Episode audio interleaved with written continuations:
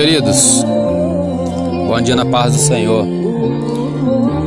Palavra de Deus para o nosso dia de hoje, neste sábado. Lição de número 3, o título é O Batismo no Espírito Santo. A leitura diária de hoje, ontem eu falei 14, mas ontem foi 15.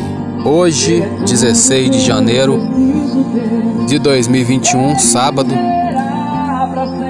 1 Coríntios 13, 8 a 10. Vai falar sobre a manifestação das línguas, vai continuar até a vinda de Cristo. Iremos começar do versículo 1. Fala sobre a suprema excelência da caridade. 1 Coríntios 13.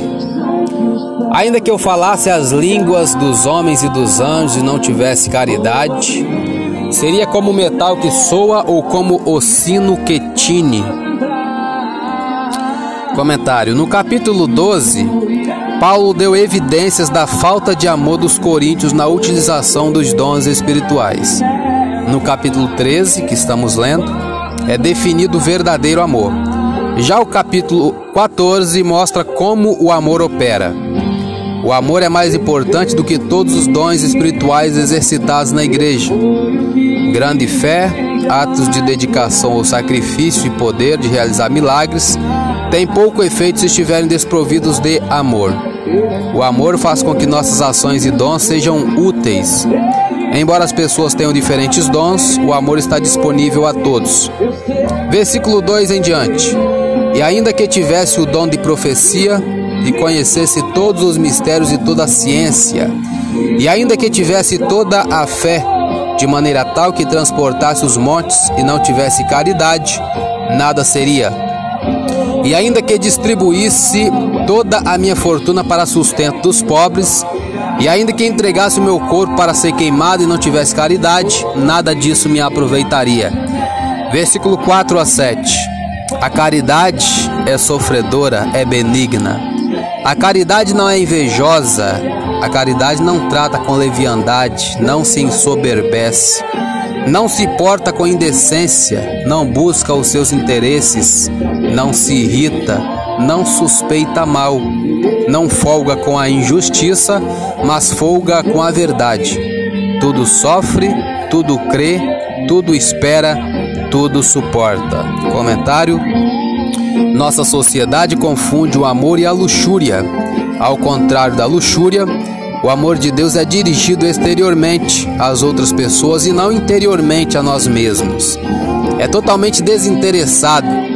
Esse tipo de amor é contrário às nossas inclinações naturais. É impossível ter esse amor a menos que Deus nos ajude a colocar nossos próprios desejos naturais de lado, de forma que possamos amar e não esperar nada em troca. Desse modo, Quanto mais nos tornarmos semelhante a Cristo, mais amor mostraremos para com os outros. Versículo 8 em diante, que é a leitura diária de hoje, 8 a 10. A caridade nunca falha, mas havendo profecia serão aniquiladas. Havendo língua cessarão, havendo ciência desaparecerá.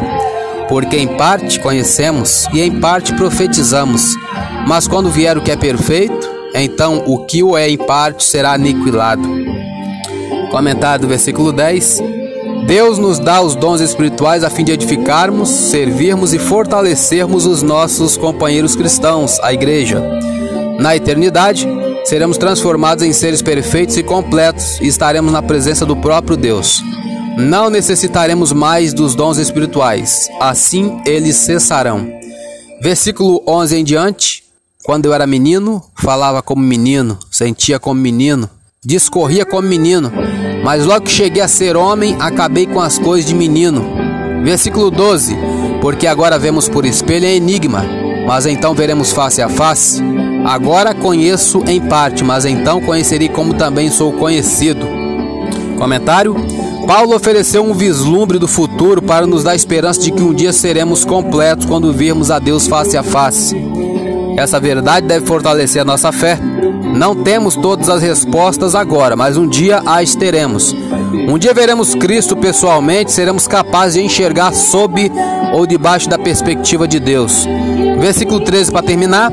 Agora, pois, permanecem a fé, a esperança e a caridade, estas três. Mas a maior destas é a caridade ou o amor. Comentário: Na moralmente corrupta Corinto, o amor tornou-se algo confuso com um significado pequeno. Ainda hoje as pessoas estão confusas em relação ao amor, que é maior, que é a maior de todas as qualidades humanas e é um atributo do próprio Deus. Está lá em 1 João 4,8. Esse sentimento envolve o serviço desinteressado ao próximo, evidência de que nos preocupamos uns com os outros. A fé é o fundamento e o conteúdo da mensagem de Deus. A esperança é a atitude e o enfoque, e o amor é a ação. Quando sua fé e esperança estiverem alinhadas, você estará livre para amar completamente, porque compreenderá o amor de Deus. Eu sou Elias Rodrigues, essa foi mais uma leitura diária de hoje. Compartilhe essa mensagem com seu grupo de amigos e que Deus nos abençoe. Amém.